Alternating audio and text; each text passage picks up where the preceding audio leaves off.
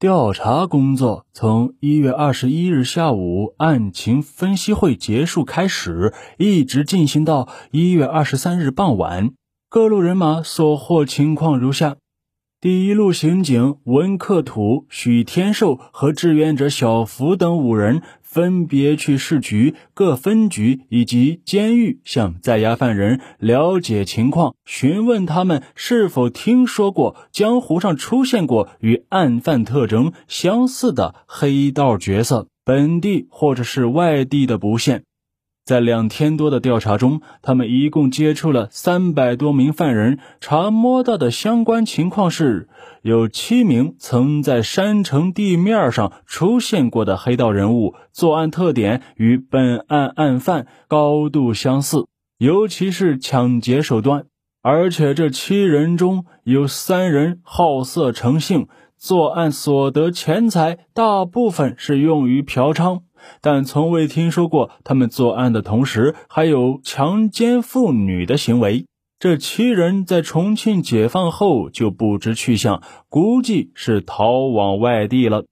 在一月二十三日晚上的案情分析会上，专案组刑警对该路调查所获的线索进行了分析，认为尽管上述七人中有好色成性的家伙，但是他们都是敢于在江湖上露面之徒，一般来说不至于在抢劫作案的同时对被害人进行性侵犯。因为呢，强奸在江湖上，尤其是在巴蜀之地这种袍哥盛行的江湖上，是会受到鄙视的。当然，目前尚不能完全排除这些人涉案的可能，可以考虑通过调查他们在山城的相好，寻找他们的下落。第二路对邢兰芝的主顾的调查，是由刑警杨麦年。郑洪洲带着小刘等三名志愿者进行的这路的调查进行的颇为辛劳。虽然说邢兰芝每天只有两个小时在接待顾客，但数年下来日积月累，也是个不小的数目。而且这些人遍及全市，甚至还有外地的。从理论上来说，这些顾客中的每一位都有了了解邢兰芝一应情况的可能。如果延伸开去想，这些顾客还会向其他人透露邢兰芝的情况。分析到这一点时，小刘等三个没有干过侦查活的志愿者都有一种行将崩溃的感觉，寻思着这简直就是大海捞针，该怎么办呢？可杨麦年、郑洪洲两人，一个是在老区侦办过刑事案子的南下干部，一个是有着十几年侦查实践经验的留用老刑警。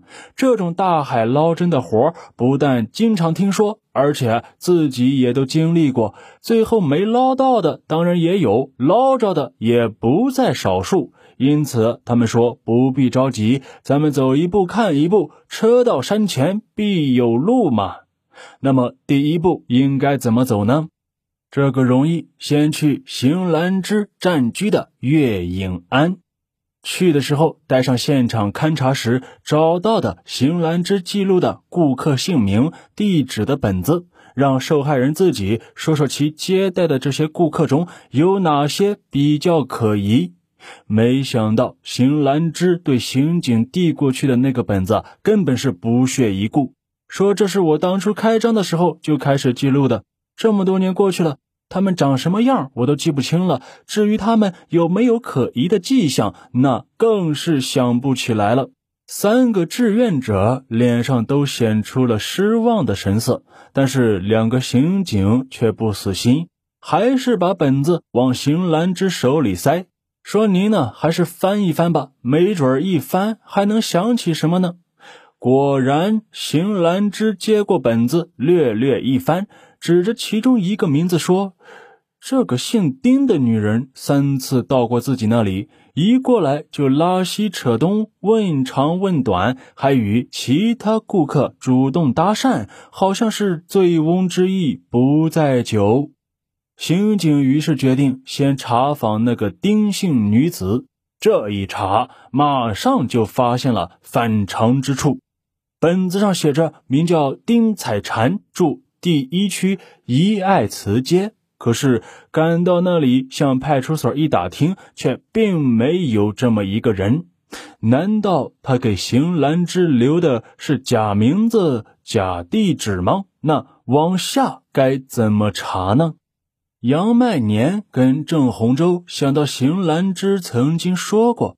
这个女人去他家后，喜欢跟其他的顾客搭讪。那么，跟他同一天来的其他顾客可能对其有印象。两人就按照本子上的登记，分头走访了几个人，终于得知该女子的真名叫做乌彩娟，现在也干起了这一行，并且在教场口租了个门面，开了一家神仙馆。那几个在邢兰芝那里和他搭讪相识的男女，都被他忽悠到神仙馆去试过，但是感觉没有邢兰芝灵验。刑警对灵验与否当然是不予关注，他们关注的是案子。赶去神仙馆拜访巫师，到那里一看，却是暗吃一惊：神仙馆的招牌下竟然钉着一块“革命烈属”的牌子。了解下来，得知巫氏还真是革命烈属。她的丈夫是中共地下党员，两年前被国民党保密局给害死了。经过进一步调查，这个巫氏并无可疑之处。他数次去邢兰芝那里，目的就是取经，学会邢兰芝那一套后，就自己开张经营，获取些微薄收入，养家糊口。不过，巫氏倒是向刑警提供了一个线索。他说，最后一次去邢兰芝那里时，山城已经解放了。在取经时，他遇到一个男子，中等个头，偏瘦，但是显得很是精悍，一双眼睛看起人来是金光闪烁。巫氏因为要向邢兰芝讨教。那就要做点事情，以便让邢对他有好感。他见这人进来，就主动迎上去，招呼让座登记，还给他沏了一大杯茶叶。那人接过杯子放在一旁，直到离开也没有喝过一口，对巫氏地上的登记本也没有搭理，当然更没有登记。他坐在那里待了片刻，起身在屋子里转了转。连卧室、厨房也探头看了一眼，又坐了一会儿，他站起来，伸了一个懒腰，不辞而别了。吴氏当时觉得不可思议。这人说是顾客吧，既拒绝登记名字，又没有请邢兰芝做法。如果是来替亲朋好友看看邢兰芝做法是否灵验的，态度又过于傲慢生硬，莫非也是跟他一样打算偷偷取经的？因此，这人给巫氏留下了深刻的印象。杨麦年、郑洪洲交换意见，觉得有值得往下查访的价值。五个人分成三组，按照那个精悍男子去邢兰芝那里的时间，从登记本上挑出十来名顾客，逐个走访。走访对象中有一半的人对此人有印象，都觉得这主不地道。其中有一个黄姓老太太提供的情况最为具体。要说这黄老太，她可是有来头的人。她的已故丈夫是袍哥中的五排，亦称五哥，负责交际、执法等职。据黄老太说，这个精悍男子系重庆另一袍哥组织的骨干成员，因违反十进五轮的帮规。前年被该组织施以碰钉刑罚，逐出了帮会。这种事儿在袍哥中是一件大事儿。黄老太的丈夫也受邀前往旁观处刑。不久之后，有一天，黄老太随丈夫去朝天门码头送一位外地客人时，见到该男子在那里设摊打拳卖药，丈夫还指给他看，说那天受刑的就是此人。这自然是条重要的线索。专案组在研究案情时，决定对这条线索继续调查。案件进行到这里，也算是有些眉目了。那么，这个袍哥老五是不是警方要找的人呢？咱们下集再说。